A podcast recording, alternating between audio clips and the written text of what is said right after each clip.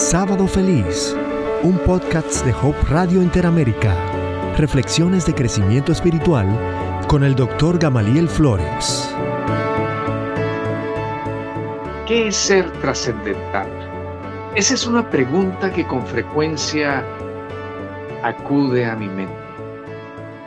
¿Cómo vivir de manera trascendental? Sabes, hay trascendencia positiva y hay trascendencia negativa. Ningún ser humano que rija su conducta por principios querrá ser trascendentalmente negativo. Todos queremos dejar una huella positiva en nuestra vida. Todos queremos que al final de nuestra vida se nos recuerde por cosas buenas. Es posible que haya personas que tengan buenos recuerdos de nosotros. Es posible que hayamos sido trascendentales para algunos, pero sabes, quien vive de manera trascendental lo hace sin que él mismo o ella misma se den cuenta. ¿Sabes por qué? Porque sencillamente desarrollan una forma de ser que los hace ser especiales donde quiera que se encuentren. Aquel hombre se hacía llamar Jorge. Es más, había adoptado ese nombre como, como su propio nombre. No era el nombre que le habían dado sus padres cuando nació, pero él decidió que se llamaría Jorge. Y entenderás por qué. Tenía varias razones. En primer lugar, su nombre de pila, aquel que sus padres le habían dado, era del idioma que se hablaba en su tribu y era un nombre muy complicado de deletrear. Así que él adoptó por esa razón Jorge. Pero no era esa la única razón. La otra razón es porque Jorge es un nombre más o menos corriente, no causa eh, ninguna admiración especial, la gente lo pronuncia con facilidad y no levanta preguntas. Mientras que su nombre levantaría preguntas como las siguientes. ¿De dónde eres? ¿Cuáles son las raíces familiares tuyas? Oh, Cambodia, ¿alguna vez estuviste en un campo de refugiados? Y nuestro amigo Jorge quería evitar todas esas preguntas. Jorge Jorge, no sabemos su nombre original, es un chofer de taxi en París, Francia. Generalmente utiliza su taxi para transportar los pasajeros desde el aeropuerto hacia los lujosos hoteles situados en el centro de la ciudad de París le encanta prestar ese servicio. Ah, sí, los viajeros que llegan a esos hoteles generalmente llevan una gran cantidad de equipaje, lo cual los hace generosos y le dan jugosas propinas. Mientras que cuando presta su servicio a personas que van de la casa al trabajo, las propinas son mucho menores. Pero Jorge ha aprendido varios secretos. Aprendió, por ejemplo, que para conseguir mejores propinas debe estar vestido de manera impecable. Así que todos los días se esfuerza por lucir lo mejor que puede. Se pone ropa muy adecuada, ropa elegante Pareciera que fuese a algún lugar especial y no a manejar un taxi. Pero ha descubierto que a la gente le gusta ver limpia y elegante a la otra gente. Para que lo identifiquen, entonces utiliza su kepi, su gorra de chofer amarilla, y ya quienes lo ven saben que es un chofer de taxi. Su gorra también siempre está impecable.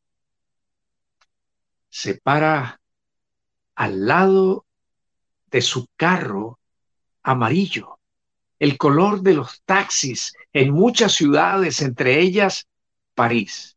Aquel taxi siempre está brillante, resplandeciente, limpiecito.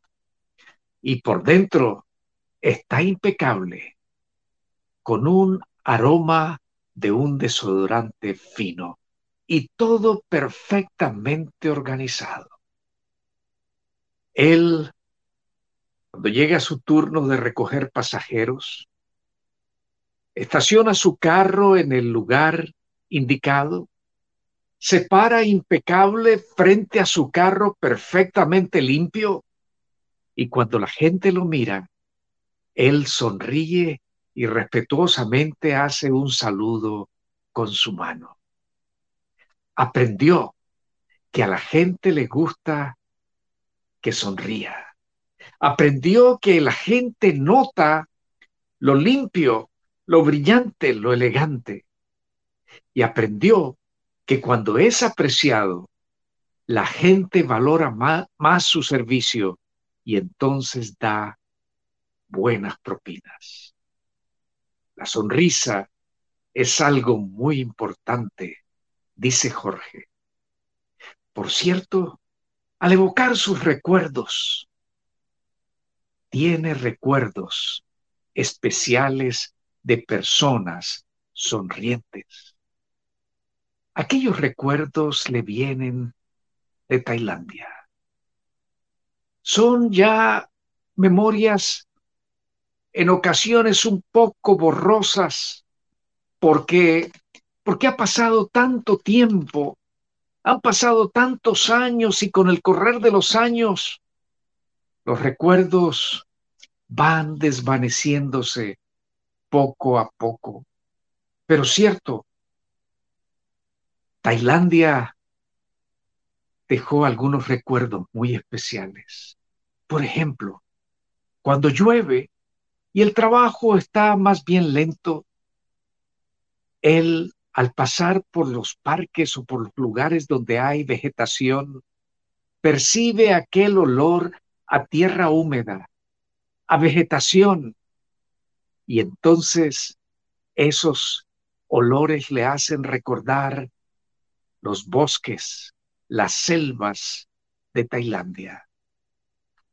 Pero aquellos olores hacen que su mente se, se, remonte a recuerdos aún más tempranos en su vida, cuando era muy pequeño, allí en su casa paterna.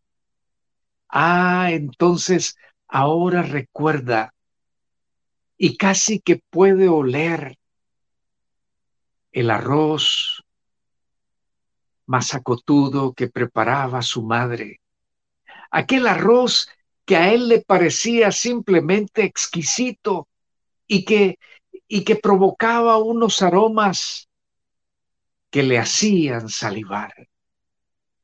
Recuerda a su hermana Orfa cantando. Casi que puede escuchar las risas, aún carcajadas de su madre mientras conversaba con las vecinas. Sí, también recuerda a sus otros hermanos y a su padre. Pero de pronto, aquellos recuerdos gratos son interrumpidos por otro recuerdo. El recuerdo de la guerra. La guerra llegó a él, llegó a su hogar de una manera estrepitosa, escandalosa, su primer recuerdo es de pasos, muchos pasos, muchos pies que se acercaban presurosos a su casa. De pronto golpes en la puerta de su casa, golpes que finalmente rompieron aquella puerta y hombres que entraron, muchos hombres, olientes a sangre, que entraron intempestivamente en su casa. Gritos, gritos de su madre, gritos de sus hermanas, gritos feroces de aquellos invasores. Y de pronto todo se torna oscuro. Y su próximo recuerdo son dolores muy agudos en sus orejas. Lo próximo que Jorge recuerda es que está huyendo con su hermana. Está huyendo con su hermana Silvia. Sí, son pequeños los dos, pero están atravesando los campos, están tratando de esconderse para que los hombres, aquellos soldados que llegaron a su casa, no los encuentren, para que nadie se dé cuenta dónde ellos están. Al escuchar voces, se esconden. Pero finalmente se dan cuenta que hay otras personas que también están huyendo y se unen. Se unen a esas personas para, para atravesar los campos de Cambodia. Y entonces siguen su travesía por días, muchos días. Van pasando día tras día.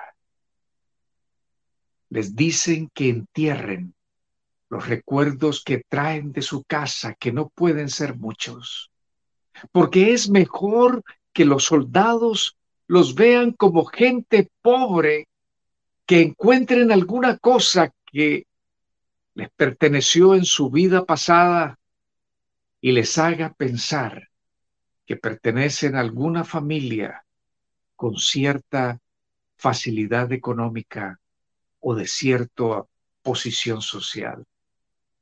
Así que entierran todo, se desprenden de todo, y aquel par de niños lucha al lado de los demás que van viajando. Hay gente de todo tipo, viejos, adultos, jóvenes, niños, enfermos, todos con un anhelo, escapar, llegar a un lugar donde sus vidas sean protegidas, llegar a un lugar donde reciban un buen tratamiento. Una familia que tiene una carreta se compadece de Jorge y de su hermanita y les invitan a subir en la carreta. Oh, el viaje ahí es ahí es más, más suave, más fácil. Casi que comparado con lo que venían haciendo de caminar día tras día, es más placentero. Y entonces hay que atravesar un río. Con horror, Jorge trae a su memoria el recuerdo de aquella travesía en el río sobre la carreta su hermana se cae de la carreta. Él grita pidiendo ayuda. La gente se da cuenta de lo que ocurrió, pero la carreta ha avanzado y ha aplastado la pierna de su hermana. La gente viene a auxiliarla. La pierna se ve grotesca, evidentemente se ha fracturado. También la piel se rompió y la sangre, la sangre alcanza a teñir aquella porción del río de un color rojizo. La gente la toma, trata de auxiliarla. El dolor de su hermanita es insoportable. La suben a la carreta, siguen la travesía. Y todavía hay que batallar mucho para llegar hasta donde van. Pero finalmente llegan. Llegan. Son recibidos. Uno de los soldados toma a la hermanita en brazos y le dice, vamos a un campamento. En ese campamento hay un doctor y una doctora que te van a atender. Allí los llevan. Jorge no se desprende del lado de su hermanita. Es tan pequeño, así que le es fácil esconderse y pasar casi desapercibido. Ponen a su hermana en una camilla y él se refugia detrás de esa, debajo de esa camilla. Escucha los quejidos de su hermana ante los tratamientos que hacen. Limpian aquella pierna. Esa limpieza causa dolores. Tienen que acomodar los huesos que se han roto. Eso causa otros dolores. Tienen que suturar las heridas que hay. Eso causa otros dolores. Pero ahí está Jorge, debajo, no queriendo separarse de su hermana ni un segundo. Y entonces termina el tratamiento. Pasan a su hermana a una cama muy limpia. Es el lugar más limpio que alguna vez Jorge había visto en su vida. Todo es blanco, todo huele a limpio y él nuevamente se refugia bajo la cama de su hermana. Y entonces traen comida para su hermana. Pero las enfermeras y los doctores se dan cuenta que Jorge está debajo de la cama, así que también le llevan comida y la comparten con él que está allí debajo. Hay un doctor, un doctor alto. Él supo que era de un país que se llamaba Estados o que se llama Estados Unidos. Y se dio cuenta que los demás se referían a él como un doctor americano. Algo que cautivó a Jorge de aquel hombre fue su sonrisa. También había una doctora, vestida siempre con su inmaculada bata blanca, sonriente también, muy sonriente y muy amable.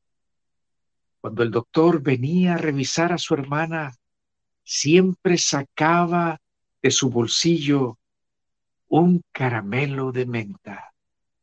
Entregaba uno a su hermanita y entonces pasaba otro a Jorge, que estaba invariablemente debajo de la cama.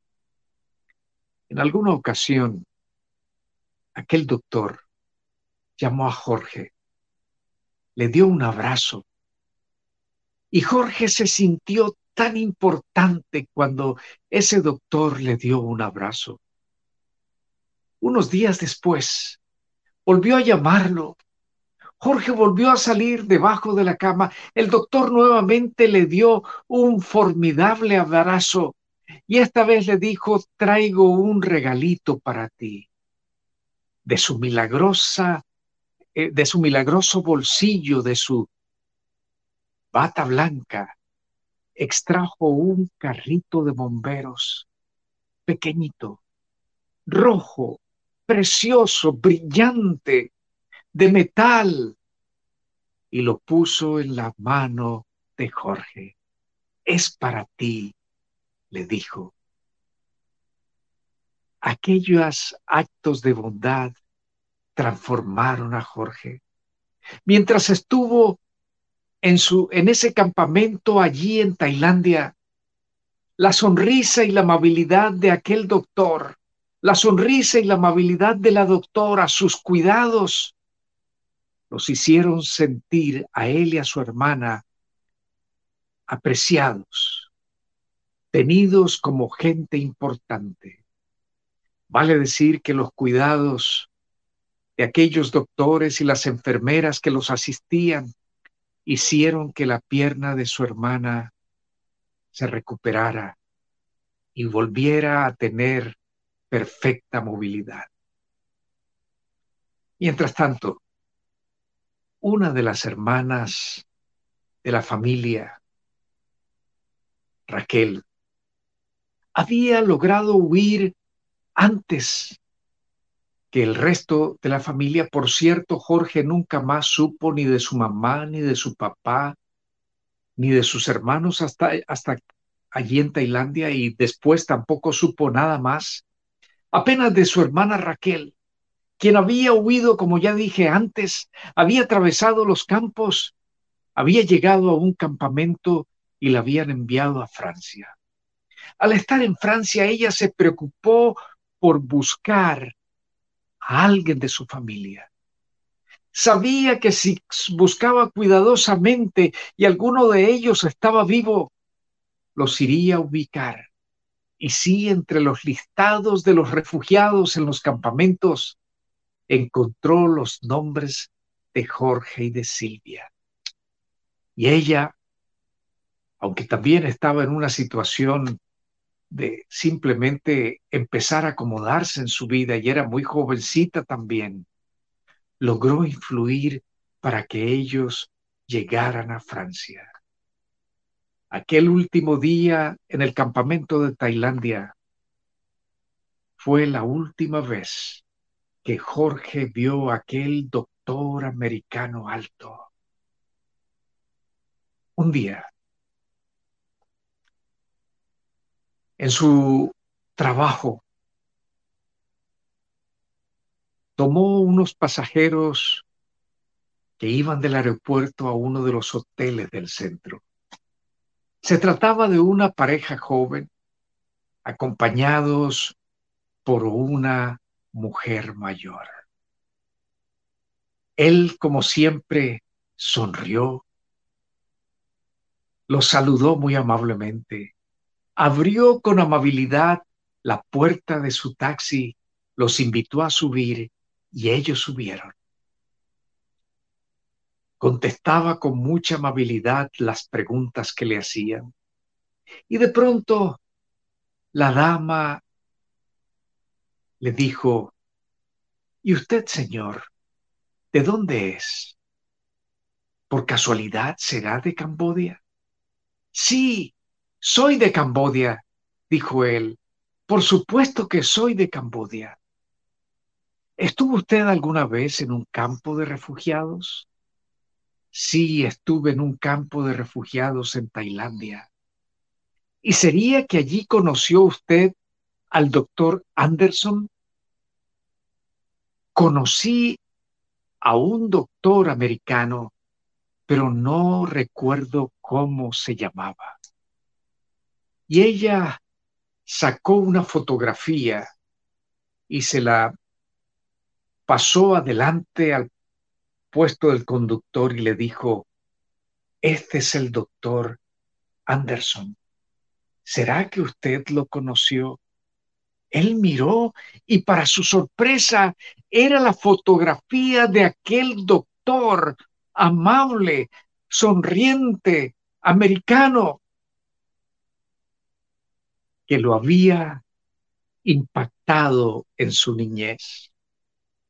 Por cierto, Jorge conservaba aquel carrito de bomberos. Siempre lo llevaba consigo en su bolsillo. Y cuando aquellos tristes recuerdos lo asaltaban y él quería alejarlos, hacía dos cosas.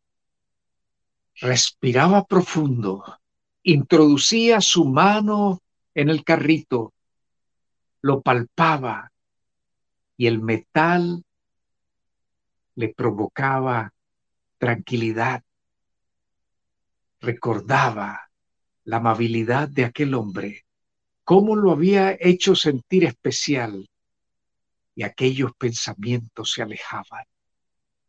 Al ver aquella fotografía, Jorge empezó a buscar un lugar donde pudiera estacionarse para ahora entablar un diálogo más fluido con aquella familia.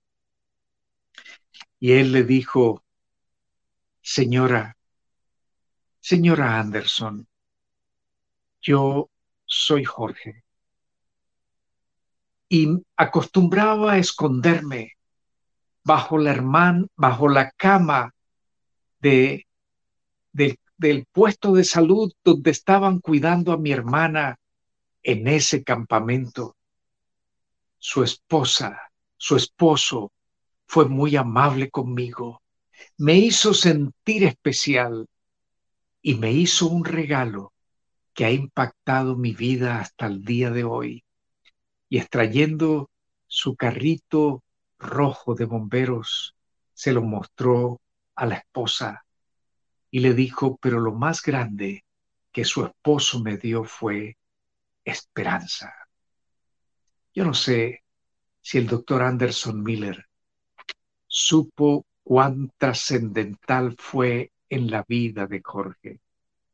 No sé si el doctor Anderson pudo medir la importancia de su vida reflejada no solo a través de sus tratamientos, sino de su personalidad cristiana, sus sonrisas amorosas, sus acciones sencillas de amor que cambiaron el rumbo de la vida de un niño. Tú quieres ser trascendental. Mira lo que dice la Biblia acerca de las personas trascendentales. Lo dice en el capítulo 12 de Daniel, el versículo 3. Lo vas a ver en, tu, pantalla eh, muy pronto. Dice, los entendidos resplandecerán como el resplandor del firmamento, y los que instruyen a muchos en la justicia serán como las estrellas por toda la eternidad. Generalmente decimos que este versículo se aplica a las personas que se dan a la tarea de enseñar la palabra de Dios. Pero yo te voy a decir algo en esta oportunidad. Este versículo se aplica de, de manera muy especial a las personas que deciden, más que hablar de la palabra de Dios, vivir la palabra de Dios, mostrar el amor de Jesús, trascender por medio del amor al tocar vidas de otras personas. ¿Quieres ser trascendente? Entonces, permite que Dios brille a través de ti y serás parte de esos entendidos que resplandecerán como el resplandor del firmamento. Y entonces traerás justicia a muchas personas y serás como una estrella que brillará por la eternidad, porque tu vida tendrá frutos de eternidad. Sábado feliz. Gracias por escuchar este podcast. Encuentra más recursos en el portal hopechannelinteramerica.org